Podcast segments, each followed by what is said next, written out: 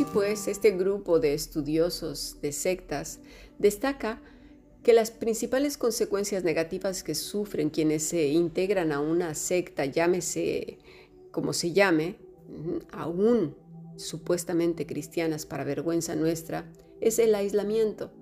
La secta convence al adepto y, de, su, eh, de él y de su familia, eh, de la maldad de todo aquel que no atiende al grupo, lo que les lleva a alejarse, pues lamentablemente, de su entorno, muchas veces de su familia, ¿verdad? Y si te quieres salir ahora es la familia la que te rechaza, igual que los testigos de Jehová. Impacto psicológico, colapso y anulación del sistema del razonamiento y valoración. En lo que dijimos antes, se anula la capacidad crítica de la persona, consecuencias físicas, debilitamiento, alteraciones del sueño y del carácter, repercusiones económicas, altos desembolsos de dinero o, en su defecto, largas jornadas de trabajo con escasa o definitivamente nula remuneración. Al contrario, más y más carga porque Dios así lo quiere. Lo vas a hacer feliz. ¿Sí? Se considera como una entrega a Dios. Entonces, los objetivos que se persiguen en todas estas organizaciones son el enriquecimiento, en ocasiones la disponibilidad de ciertas conductas que tienen que ver mucho con el ego y también con el poder. En algunas ocasiones también con las relaciones sexuales, que ya las hemos visto que hay muchos que han sido acusados de ellos.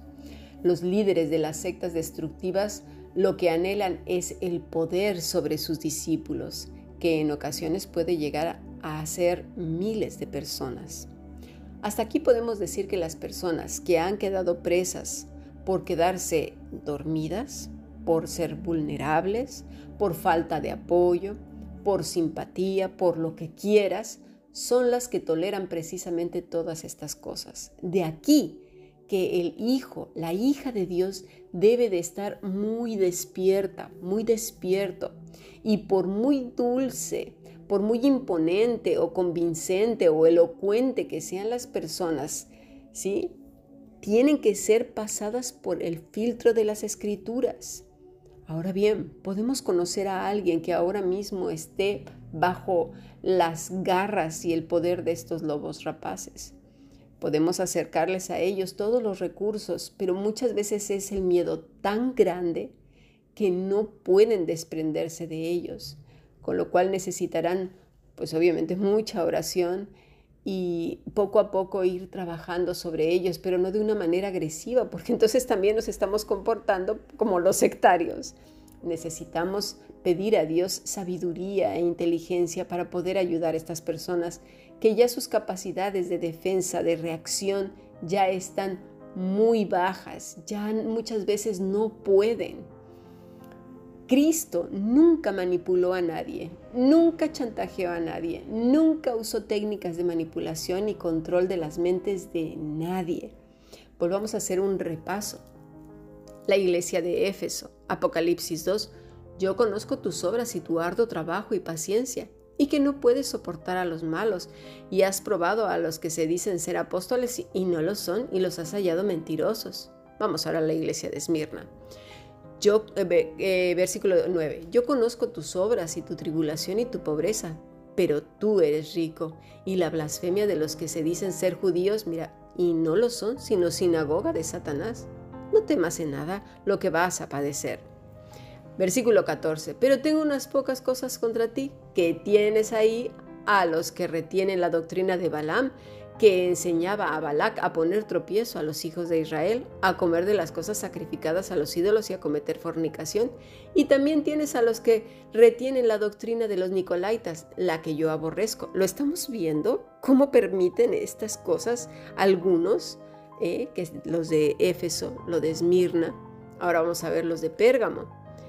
Pero tengo unas cosas contra ti, versículo 20, que toleras a esa mujer Jezabel que se dice profetiza, enseñe y seduzca a mis siervos a fornicar, a comer cosas sacrificadas a los ídolos. Iglesia de Filadelfia, eh, capítulo 3, versículo 9. He aquí, yo entrego de la sinagoga de Satanás a los que se dicen ser judíos y no lo son, sino que mienten. He aquí, yo haré que vengan y se postren a tus pies y reconozcan que yo te he amado. ¿Vemos lo que está sucediendo? Vamos a ir poco a poco estudiándolo, claro que sí, porque obviamente pues ya no se come lo sacrificado a los ídolos y algunas cosas. Pero lo vamos a ver en nuestro, en nuestro contexto del siglo XXI. Cuatro de las siete iglesias entonces toleran hombres y mujeres que van completamente en contra de Cristo, amadores de sí mismos, mentirosos, lobos vestidos de ovejas, falsos profetas, y por otro lado, estos que no se atreven a moverse porque dudan, porque creen que atentan contra Dios mismo si se salen o les dicen que esto no está bien o que no están de acuerdo y, bueno, es que les increpan de una manera terrible. Mira lo que nos dice el Señor en Juan 16, desde el versículo 1 al 3. Estas cosas os he hablado para que no tengáis tropiezo.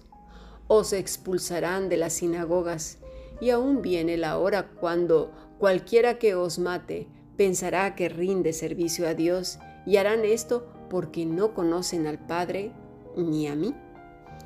Dice el Señor, para que no tengáis tropiezo. La palabra es escandalizo, que ayer la vimos, que quiere decir tropezar en la apostasía, hacer caer, tropiezo, escandalizar. Es decir, para que tú no caigas, yo no caiga en apostasía. Necesitamos pues estar muy atentos, despiertos. ¿Y cómo se hace esto? Pues que el Señor nos abra nuestros ojos y nuestros oídos al entendimiento de su palabra. Aposunagogos, que quiere decir expulsar, excomulgar. Cuando dice que os expulsarán de las sinagogas. Pero aquí hay una palabra que también va muy en unión a lo que venimos hablando. Y se trata de ese temor grande que los dirigentes de estos grupos o líderes sectarios infunden sobre la gente. La palabra es excluido.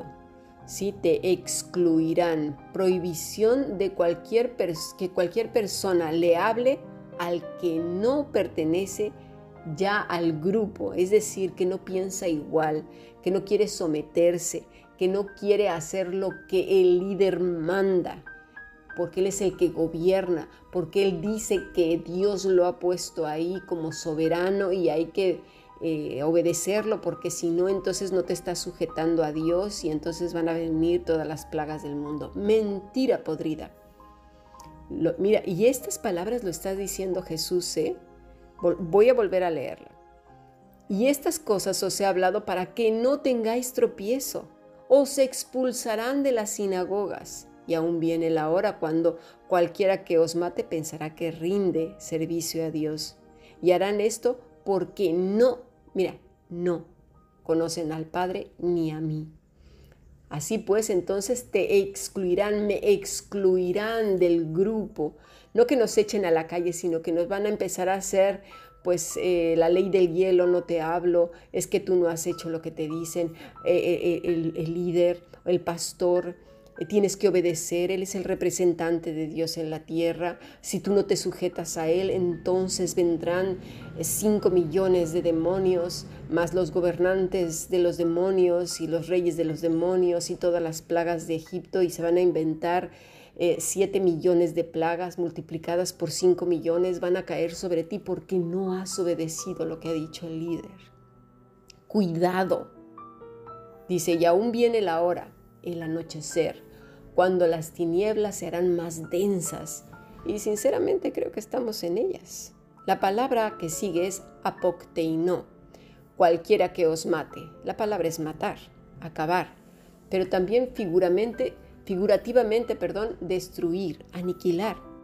Y ya lo hemos visto, cómo queda la persona y cómo tú mismo, yo mismo, a lo mejor lo hemos pasado cantidad de veces, cómo los grupos sectarios, llamados a veces cristianos, van, arremeten contra la persona y nos hacen sentir terriblemente mal Dice, pensará que rinde servicio a Dios.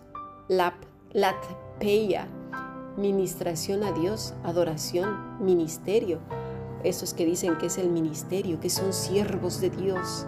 Bueno, y de hecho hasta se rasgan las vestiduras y darán toda clase de justificaciones, versículos eh, bíblicos acribillando al que les ha descubierto en sus abominaciones, en su egolatría, engordando sus bolsillos, truanerías, sensualidades, manipulando a la gente, aplastando sus corazones y mentes, o que son de estas personas que dicen y se justifican que son las sensaciones del Espíritu que los tira, que los hace como un cable ahí de luz descontrolados en el suelo y haciendo una serie de barbaridades. Pero mira lo que nos dice Jesús. Y esto harán porque no conocen ni al Padre ni a mí. No conocen ni a Cristo ni al Padre. La palabra es ginosco. Quiere decir reconocer, saber, tener, entender, pero también conlleva un, obedecer, un seguir, aprender a conocer, darse cuenta, comprender. Lleva también el hecho de obediencia, de un seguir. No solamente es un conocer, ah, mira, yo lo conozco. No, no, no, no, no. Las palabras quieren decir más que nada una relación extremadamente profunda como aquel que se funde uno con otro. ¿Lo entendemos? No quiere decir algo como de, ah, yo mira, yo conozco al vecino, o ah, sí, yo conozco esa dirección. No, tiene algo que ver con mucha intimidad y que a su vez se sigue. ¿eh? Dice, porque no conocen en este sentido ni al Padre ni a mí vamos, que no son hijos de Dios. Ya, para terminar, que no están apegados a Cristo. Por otra parte, dice que no serán impedidos. No lo dice el Señor. Recordemos que es el tiempo en que las tinieblas están haciendo más y más densas. El juicio está, está por llegar a la tierra. No queda nada, muy poco tiempo, de verdad.